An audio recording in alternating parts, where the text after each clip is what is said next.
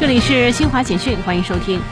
中央纪委国家监委网站二十六号消息，中央纪委国家监委通报：二零二一年一月至九月全国纪检监察机关监督检查、审查调查情况。二零二一年一月至九月，全国纪检监察机关共接收信访举报二百八十四点二万件次，立案四十七万件，处分四十一点四万人，包括省部级干部二十二人，厅局级干部两千零五十八人。美国儿科学会和儿童医院协会二十五号发布的最新报告显示，自新冠疫情爆发以来，美国已有近六百三十万名儿童确诊感染新冠病毒。过去六周累计新增儿童感染病例超过一百万例。